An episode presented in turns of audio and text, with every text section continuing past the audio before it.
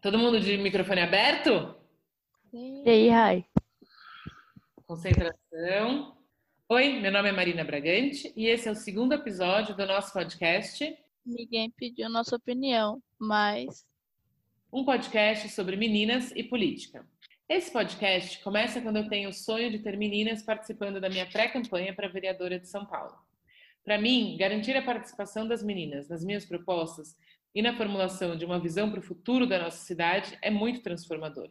Aí, montamos um grupo, elencamos alguns temas de interesse e, depois de algumas reuniões, percebemos que as nossas conversas eram muito potentes. Então, decidimos compartilhar com vocês por meio desse podcast. Fazem parte desse episódio Eixla, Camila, Rayane, Maju, Fernanda e eu, Marina Bragante. No primeiro episódio, explicamos por que política tem tudo, tem tudo a ver com as nossas vidas. Se você ainda não escutou, corre lá e não perca seu tempo. Eu contei um pouco de como foi ser menina para mim e de como eu comecei a trabalhar com política. Contamos também qual é a nossa relação com a, no... com a política hoje. E sobre o porquê das pessoas não gostarem de política, mesmo que seja tipo, um assunto mega importante. Hoje falaremos sobre todas aquelas falas que a gente escuta quando criança e adolescente. Conversas que com frequência limitam o que podemos fazer, dizer, vestir. Vou conversar com a Maju, a Eixla, a Camila e a Fernanda sobre o impacto que essas conversas tiveram nas nossas decisões e nos nossos sonhos. Então, meninas, quando eu era pequena, meu avô sempre falava que menina brincava com menina e menino com menino. Eu não entendia muito bem na época por quê, e me irritava um pouco porque às vezes a gente estava na rua brincando e tinha sempre esse olhar lá de longe dele reprovando quando a gente começava a brincar com os meninos. Eu achava muito chato porque limitava as, as brincadeiras, a espontaneidade, cortava a, a, onda mesmo. Vocês já passaram por uma coisa mais ou menos assim? Sim, sim, com certeza. Eu nunca entendi também essa questão de meninos de um lado e meninas do outro, sabe? Cada um com a sua gangue. E também a questão de que menino não pode ser amigo de menina e vice-versa. Nunca entendi isso e até hoje eu não, não entendo. Mas você tem amigos meninos, Camila? Tenho, tenho. Hoje eu tenho. Eu, tipo, sabe quando a gente para pra pensar e fala por que, sabe, essa divisão entre meninos e meninas? Tratar a gente como diferentes. A gente tem nossas diferenças, mas eu acho que essa separação que eles fazem reforça reforça algo que não, não existe, né? Umas diferenças errado, digamos assim. Eu confesso que eu nunca tive essa separação porque sou só eu e minha irmã. E quando eu viajava para o interior, eu sempre encontrava com os meus primos e a gente brincava. Às vezes os meninos brincavam com, a, com as bonecas que estavam disponíveis. Outras vezes a gente brincava de bo jogar bola. Colégio, a gente brincava de de pega-pega, mas tinha uma regra que somente as meninas podiam bater nos meninos, então era uma coisa bem louca, a meu ver. Eu também já brinquei disso. Hoje eu paro pra pensar e fico, gente, por que, sabe? Por que, que existe essa brincadeira? Hoje eu penso que é bem. melhorou bastante o meu desenvolvimento. Como assim? De não deixar que os meninos achem que são donos de tudo só por causa da sua criação digamos, é, muitos relacionamentos hoje acontecem porque uma pessoa tem a relação de, de poder. E, na maioria dos casos, quem ensina essa relação de poder é a própria família. Então, a gente já aprendendo que a se defender já deixa bem claro: olha, se acontecer isso, a gente já tem um, um sinalzinho a ligar. Opa, que não calma. tá certo, né? Exato. Nossa, Estela, você pegou num ponto que é. Eu, te, eu, sou mãe de trigêmeos, né? Os meus três filhos vão fazer dois anos em outubro. Eu tenho um menino que é o Lucas e duas meninas, a Lorena e a Olivia. E o Lucas, ele é mais forte que as meninas. Não muito, porque eles são bem pequenininhos, mas ele é mais forte, ele é um pouco maior. E várias vezes ele pega o que ele quer da mão das, das irmãs, porque ele tem mais força, sai andando e elas ficam chorando. Todas as vezes eu sento com ele e fico assim, Lucas, você precisa aprender que não é porque você é maior e mais forte que você pode fazer o que você quer a hora que você quiser. Você precisa respeitar suas irmãs. o mais forte aqui nessa casa não vai vencer só porque é mais forte. Porque eu fico muito preocupada com isso, assim, de como é que a gente. As meninas foram, indica, foram é, educadas no formato de que a gente é mais frágil, a gente não tem força, a gente não pode brigar pelo que a gente quer. E às vezes a gente não se sente potente o suficiente para brigar. E os meninos, com muita frequência, são, são educados, não, não, não acho que nenhuma mãe e pai vai lá e fala assim: pega na marra porque você é mais forte, você vai ganhar mas não vai corrigindo esse, ah, esse jeito de lidar, né? Então, na educação dos meus filhos, eu fico muito preocupada com, com, com isso, assim, de dar clareza de que o mais forte não pode ganhar só porque é mais forte a gente precisa aprender outros formatos de discussão e de conversa. É, eu acho que tem a questão de normalizar, né? De que, tipo, o homem pode fazer o que ele quiser, quando ele quiser, e a mulher não. Então, isso que a Marina falou é uma coisa bem interessante de é, a Marina conversa com o filho dela sobre isso, mas nem todos conversam, né? Então, muita gente vai crescendo e achando que tá certo quando na verdade não tá. É, eu acho também tem outro ponto muito importante que é quando a menina aprende a se defender, ela é vista como uma menina masculinizada, tipo a, é, a famigerada Maria Macho, sabe? Uhum. Eu lembro que, tipo, quando eu era pequena, tinha uma menina, é, uma das minhas melhores amigas, de quando eu era pequena, ela gostava muito de jogar futebol, ela sempre andava com os meninos e tal. Por, por ela sempre, tipo, meio que se defender mesmo. Tipo, se alguém zoasse ela, falasse, ah, você é menina, cala a boca. Tipo, ela chegava e se defendia. Todo mundo via ela como uma pessoa mega ríspida, mega grossa. E ficavam chamando ela de Maria Macho, essas coisas, sabe? E, em contrapartida, eu era uma menina, tipo, muito fechada, muito quietinha, porque eu achava que eu, eu não podia, tipo, eu não podia chegar e falar o que eu pensava, eu não podia chegar e agir dessa forma que ela agia, porque as pessoas achavam que eu era Maria Vaz também, coisa do tipo. E sendo que por dentro eu invejava muito ela por isso, por ela ter essa força. Mas é muito engraçado como essa questão de confiança é muito ligada à, à personalidade masculina, sendo que não, é uma questão que todo ser humano deveria ter. Sobre isso que a Maju falou, da Maria Macho, na minha família aconteceu uma coisa parecida. Minha irmã passou mais ou menos por, por, situações em que ela foi classificada dessa forma, dentro da nossa família. Na escola nem tanto, mas dentro da nossa família, porque, sei lá, entre as primas e tal, porque ela não gostava das coisas de menina, ela não gostava de brincar de boneca, ela vivia de boné na cabeça, adorava. As brincadeiras dela eram essas brincadeiras mais vistas como de menino. Foi sempre um peso muito negativo, eu acho que muito difícil, porque no final das contas ela era uma criança que tinha as preferências dela e ela não podia é, só ser uma criança sem ser caracterizada, sabe? É, sem ser rotulada como uma menina masculina, enfim. Eu acho que é muito difícil ser criança, ser menina e ver as suas escolhas, as suas escolhas pessoais do que você quer fazer com seu tempo limitadas, porque as pessoas te caracterizam assim, te, te rotulam assim, te, é, masculinizam ou sexualizam as crianças com base nessas preferências. E... É, eu acho que além de ser, eu acho que além de ser difícil para a menina, eu acho que é difícil para o menino da mesma forma, sabe? É, principalmente quando é criança, assim. Claro, quando o menino cresce, ele tem seus privilégios, obviamente. Mas eu acho que quando é criança é, é muito complicado, porque, por exemplo, a minha mãe, ela trabalha em casa de família. É, na verdade, ela é dialista, ela trabalha em várias casas. E numa das casas que ela trabalha, o, o filhinho, né, da, da mulher, um dia ela, é, a patroa dela voltou com o filhinho e o menino tava segurando uma boneca. E a minha mãe achou muito estranho. A minha mãe ficou tipo, Mariana, que era o nome da, da, da patroa dela, né? Patroa. Por, porque o Didi tá com uma boneca que não sei o que. Aí ela, ah, a gente tava na loja de brinquedo e eu falei para ele, escolhe o que você quiser, e ele escolheu a boneca. E eu comprei a boneca para ele. E minha mãe ficou muito chocada, muito impactada, assim.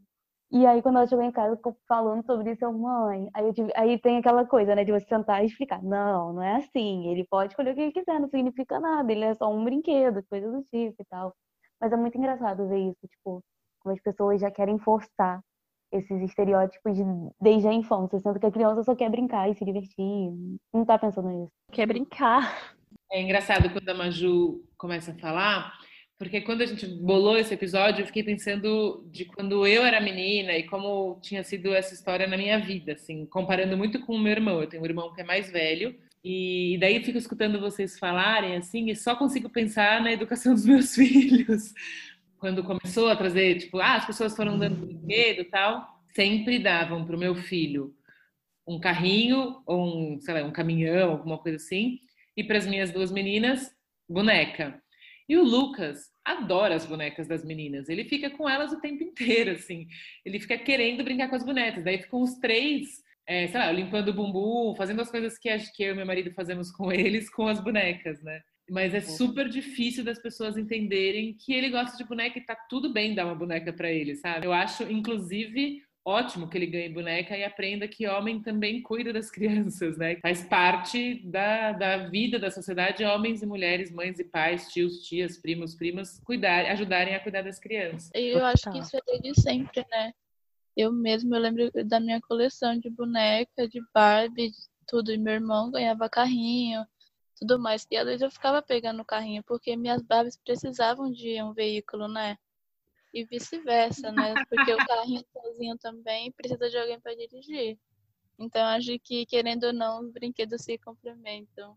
Eu ganhava bastante carrinho e, e bola. Tipo, boneca não ficava inteira por uma semana, então minha mãe via mais vantagem em me dar carrinho.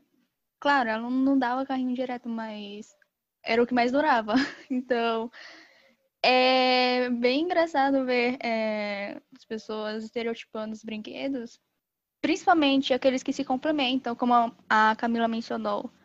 Claro, hoje as, as fabricantes de brinquedos estão olhando para este lado e desenvolvendo versões mais afeminadas para as meninas, por exemplo, carrinho rosa, bola rosa. É, então, as famílias vendo que as meninas querem carrinho, querem bola, com certeza vão dar alguma coisa na cor preferencialmente rosa. E aí a gente entra por outra questão também, que minha mãe não gostava de dar nada rosa, porque ela não gosta de rosa. e é isso. É, e entrava na polêmica, né? Que meninos só usam azul e meninas só uhum. usam rosa, né? Nossa. E não tem nada a ver, né? Tipo, é uma questão arbitrária, é uma questão cultural. É, sabe que eu sou filha de pai e mãe psicólogos, né? E não sei se é por isso ou só porque eles são essas pessoas incríveis que eu não me lembro de ter tratamento diferente na minha casa com relação ao meu irmão.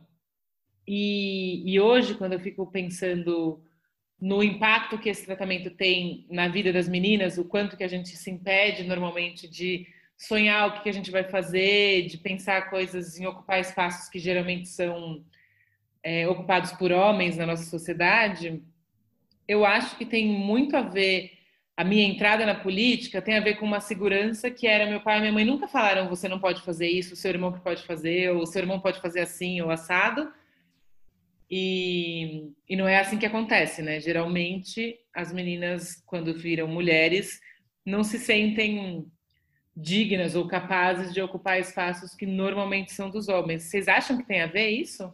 Nossa, eu acho que tem super. É, assim, quando eu era pequena, eu gostava de rosa. Eu até hoje gosto de rosa.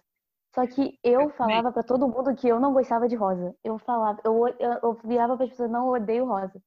Porque, tipo, eu sempre odiei esse estereótipo. Eu, claro, quando era pequena eu não tinha ideia que era feminismo, eu não tinha ideia que era nada desses movimentos, né?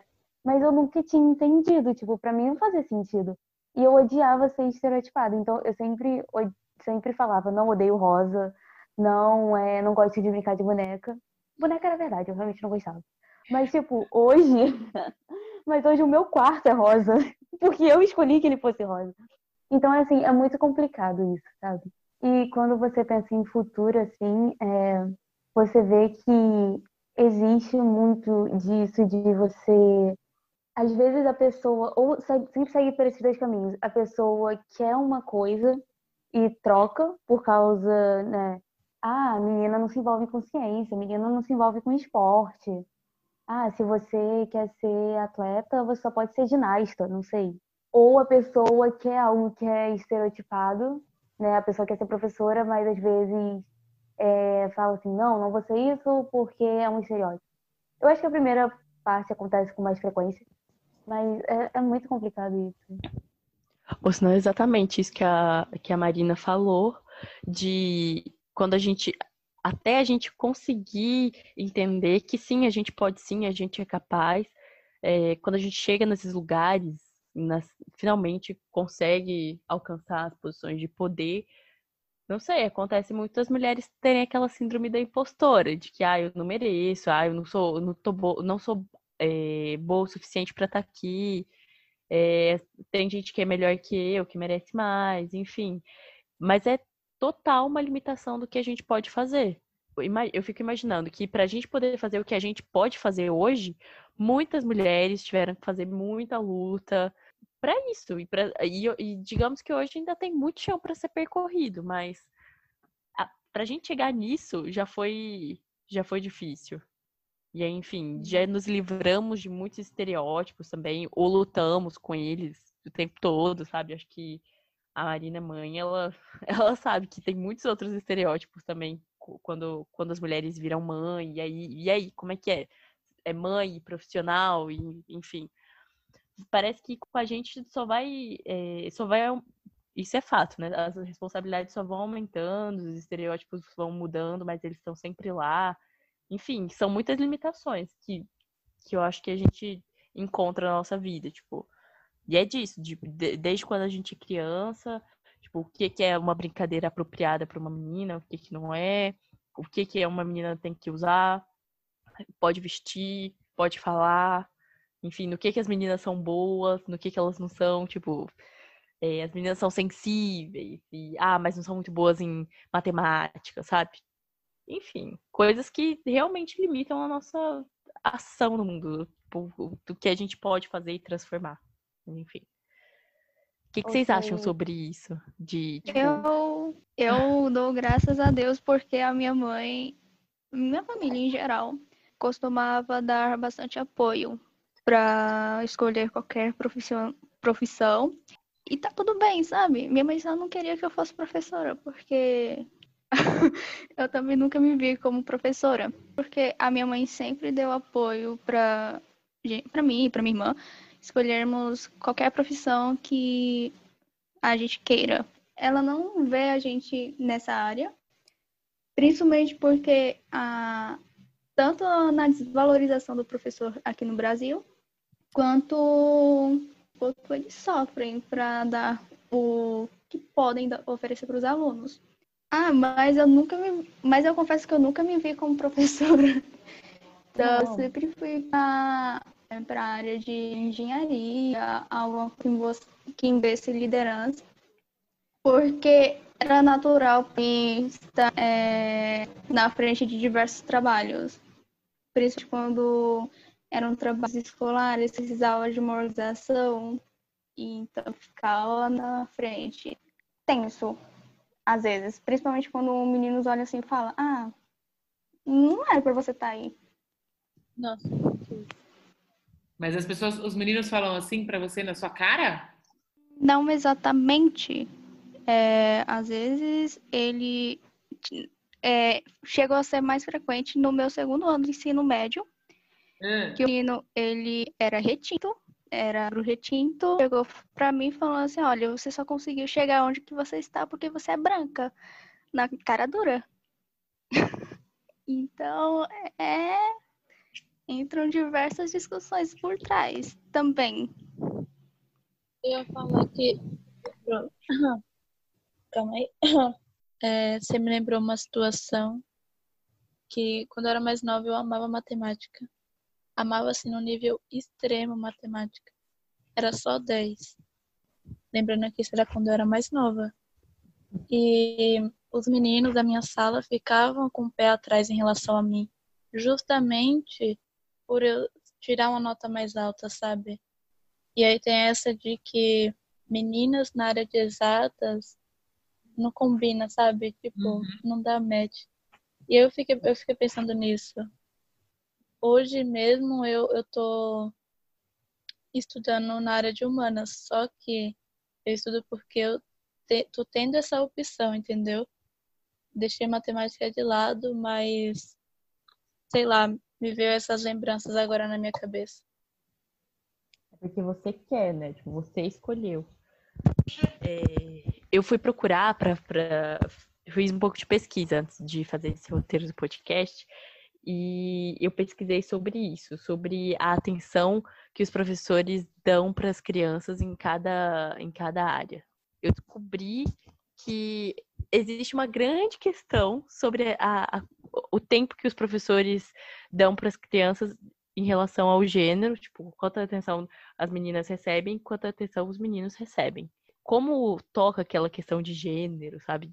É uma questão maior, é um assunto que é muito difícil de ser abordado. Mas eu estava pensando nisso, é, por exemplo, que pensando em que no fato de que os professores podem dar mais atenção para os meninos nas matérias de exatas que para as meninas. Eu vi eu vi que isso acontece. E aí eu fiquei lembrando do meu ensino médio, se tinha isso. Na minha sala era uma, é uma turma, era uma turma muito dividida, muito é, igualzinha, assim, número de meninos e meninas. E eu não vi isso acontecer, pelo menos na época eu não percebi. Mas eu lembro que no ensino fundamental tinha um pouco de. Ah, as meninas vão melhor em português e tal, então os professores davam mais atenção para elas nessas matérias. E em matemática, os meninos sobressaíam. E eu acho muito estranho isso, porque depois na faculdade, esses números voltam. Tipo, a Estela faz engenharia de produção, né, Estela? Estela, é, quantas meninas tem na sua turma lá na engenharia? É, no curso de processos, na turma de laboratório, é, no presencial tinham apenas duas meninas e mais uma. De quantos então, alunos no total? de 40. Mas a turma, como era dividida em 20, é, desses 40, apenas 8 eram meninas. É, chega a ser bem discrepante a diferença. É, no ensino fundamental, até o ensino, até o segundo ano do ensino médio, eu aprendi as coisas muito rápido. E, consequentemente, eu não precisava estudar para as provas. É bem iludida, mas eu não precisava estudar para as provas porque eu me saía bem nas provas de qualquer forma. E isso acabava despertando um certo preconceito, um certo bullying da parte dos meninos. As meninas, você não observava isso com tanta é, agressividade. Já os meninos não, já cheguei a apanhar dos meninos. Mas também eu já retribuí. no, na oitava série, eu destruí, eu destruí um caderno na cabeça do menino, então. Conta essa história. Não, calma aí, calma aí. Não, não conta essa história porque esse podcast ele é a favor da paz, não da violência. a gente não propagar que nem os meninos nem as meninas têm o direito de bater um nos outros. Que a gente precisa encontrar uma outra forma de resolver as nossas discussões e diferenças. Eu tinha uma professora que ajudava bastante em relação a esse menino, mesmo eu tendo feito o que eu fiz ele, eu tinha direito, ela tinha direito de mudar para a direção, mas ela não fez porque ela sabia do meu histórico.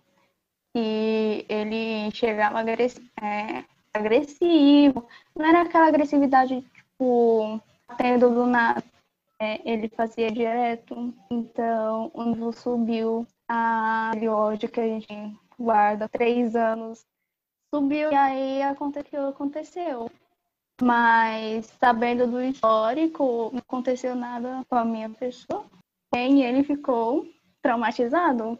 Quando você reage ao bullying, as pessoas ficam mais. Eu tenho só uma observação para fazer que eu acho que é importante, assim, que na nossa sociedade a gente tem duas forças muito, muito importantes que determinam muito do como a gente sobrevive e vive, que é o racismo estrutural e o patriarcado. E a gente aqui está tentando falar muito do patriarcado, e a Estela trouxe na fala dela uma discussão com um menino que era negro e que fala você só está nesse lugar porque você é branca. E que acho importante a gente reconhecer nessa fala que tem, de fato, tem muita verdade nela, ainda que você também seja menina e, portanto, também tenha uma força é, limitando os seus sonhos, a gente, com muita frequência no nosso país, tem tirado e dado pouco espaço para os negros e negras sonharem. Então, só para fazer esse parênteses que eu acho que é importante, porque o podcast vai para o mundo e a gente precisa ter sempre reforçar essa essa posição antirracista. Eu acho que acaba o que acontece. A gente meio que fica é meio que um ódio. A gente sabe que não é em relação à pessoa, por exemplo, às vezes é uma coisa que existe muito na internet, né? Você vê muita não muita, mas assim, você vê poucas algumas poucas é, feministas falando, ah, odeio o homem. E aí as pessoas pegam essa fala, atribuem a um ódio, a, a mesmo, da mesma forma que existe pessoas negras que existe poucas pessoas negras que falam odeio brancos e a gente e tipo eu acho que quase todos os movimentos de minoria existe isso mas as pessoas não analisam tipo o por trás o que fez essa pessoa chegar no nível de falar essa frase, sabe? As pessoas meio que esquecem isso, porque é mais fácil ver essas pessoas como loucas do que realmente analisar o que fez eles chegarem nesse nível. Eu acho que, assim, é, vendo a história, né? É, eu acho que talvez esse menino, ele nem. Uh, assim, especulando totalmente, obviamente, eu não sei o que aconteceu, não sei o background, todas essas coisas, mas especulando totalmente. Talvez esse menino, ele, tipo, ele tenha passado por muita coisa, não só em criação, em, não só em questões é, machistas e questão de criação, mas talvez até questão por ser negro e por ser imigrante, questão de cor, e ele, ele e para ele já criou um ódio em relação a isso, sabe? Então, é muito difícil a gente. Mesmo, né? Um mecanismo de defesa. Exatamente, exatamente.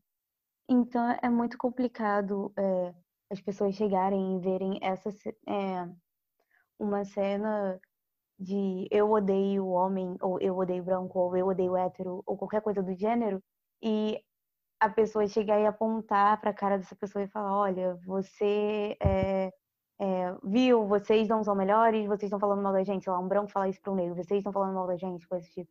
É muito complicado, porque as pessoas só querem ver essa, essa primeira parte, não querem ver o, o, por trás.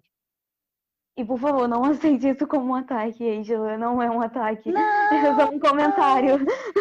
Não, eu tive, é, como mencionei, eu, como mencionei no último episódio, eu tive aula de, no, tive aula sobre isso no, na escola de liderança, então Pra mim, tudo bem. É, eu praticamente repetiu o que a professora tinha acabado de tinha repetido para mim. Aí eu fiquei, ah, agora faz mais sentido para mim o porquê dele ter ficado daquele jeito. Porém, eu particularmente acho que ele não fazia nada. Embora que é, tenha isso tudo por trás da história dele, da trajetória dele. É muito interessante a gente falar sobre gênero e raça, né? Porque feminismos e estereótipos são totalmente diferentes. Mesmo que a gente esteja falando de mulheres e de mulher, tipo, mesmo que a gente esteja falando de mulheres, tem mulheres negras, né? Que o estereótipo é totalmente diferente. E quando a gente fala de as meninas brincarem com poder brincar assim, quando é criança, tem muitas mulheres negras que não teve essas oportunidades nem de brincar. E aí é muito importante a gente falar ter essa dimensão, né, do que a gente está falando. Não colocar numa caixa, então, tipo, menina é rosa e menino é azul, que tem, tipo, várias caixinhas. É muita interseccionalidade em cada uma delas. Boa, Rai, também concordo. Como o episódio já está bastante longo, a gente vai deixar para outros próximos episódios para a gente falar sobre esses estereótipos. Agora vamos indicar séries, livros, filmes para vocês ter mais ou menos uma noção sobre o assunto. E o meu é Eu Não Sou uma Mulher, da Bell Brooks. É assim que fala, gente? Hooks. Hooks. É, que ela fala sobre o estereótipo da mulher negra nos Estados Unidos. A Bell Isso. é uma referência, né, Rai? Bem Sim. na luta do feminismo negro. Sim. Eu queria indicar um filme é, Não Sou um Homem Fácil, do, da Eleonor é, Purriat. Eu não sei, falar, não sei se falei certo, mas tudo, tudo bem. É, ela fala, o filme fala sobre a inversão de papéis o homem está é super machista na vida real e até que ele sofre um acidente, ele bate a cabeça e na cabeça dele o mundo inverteu, os valores inverteram. É, no caso, se na nossa sociedade o, quem cuida dos filhos são as mulheres, nesse filme quem cuida são os homens. Quem está nos cargos de liderança são as mulheres. Então, chega a ser um pouco cômico para a gente, Minas, que estamos assistindo, e um pouco chocante para os meninos que estão assistindo, porque é, eles nunca vão é, compreender o que é estar no nosso lugar. Então, tendo essa inversão de papéis, as pessoas levam um certo choque, embora que o intuito do filme seja para ser um pouco mais cômico. Eu vou indicar O Sorriso de Mona Lisa, do Mike Newell. E é um filme, assim, incrível, que fala muito sobre o papel da mulher na sociedade. Ele se passa nos anos 50, no interior dos Estados Unidos, e numa faculdade só para meninos. Ele e aí chega uma professora de artes que tem um espírito muito livre e quer falar e quer mostrar que as meninas podem mais do que apenas se casarem, que era basicamente o porquê daquela daquela faculdade existir. Então é muito interessante. E no final, assim, não vou dar spoiler, mas no final tem uma reviravolta incrível. Não, no final tem uma reviravolta assim de pensamento muito incrível e que acho que super vale a pena. Legal. A minha indicação de hoje vai ser um filme que é o Diário de uma Princesa, do diretor Gary Marshall. E o filme conta a história da Mia, que aos 15 anos ela descobre que o pai dela era príncipe de Genóvia. Então, ao reencontrar com a sua avó, ela vai passar por uma transformação para que ela possa assumir o trono como princesa. Eu estou indicando esse filme porque me incomodou um pouco a questão de que a vida dela muda completamente quando ela muda o visual dela. Aí vocês vão assistir e vão ver como fica, como é o visual dela antes e como é depois. E aí a gente vai, você vai entender o estereótipo, entendeu? Legal. A gente tinha aqui entre nós durante a gravação do podcast a Lily e ela sugeriu a cor púrpura, cor púrpura de Alice Walker, mas ela caiu, então por isso que eu estou falando no lugar dela. E vou aproveitar para falar o meu, que é um livro da Chimamanda, que é uma escritora da nigeriana, que chama O Perigo de uma História Única, que fala para a gente sobre o perigo dos estereótipos, é, de como a gente precisa conseguir falar mais da diversidade humana para poder estimular o potencial de cada um de nós dentro do que a gente é e eu, do que a gente quer ser. E o seu, Fê? Eu vou indicar um livro, chama Histórias de Niná para Garotas Rebeldes, da Francisca Cavallo e da Helena Caville. E é um livro que contém várias histórias é, de mulheres reais, histórias reais, enfim. Então é isso. Esperamos que vocês tenham gostado do nosso segundo episódio. Na próxima vez, a gente vai falar sobre feminismo. E conta pra gente o que ninguém pediu a sua opinião, mas você está doida para falar lá no nosso Instagram, arroba Meninas e Política. E como a gente se despede hoje? Ah, até mais. Tchau, meninas. Eu pensei da gente em unissom falar tipo menina usa azul e menino usa rosa, meio que tipo contrariando a famigerada frase. Tá. Ou a gente podia falar que eles podem. Eh, menina usa o que quiser. Menina usa azul. Menino usa rosa. Brincadeira, gente. Cada um usa o que quiser. Então é isso. Boa semana. Tchau, tchau. Boa semana. Tchau, tchau. Tchau. Tchau. tchau.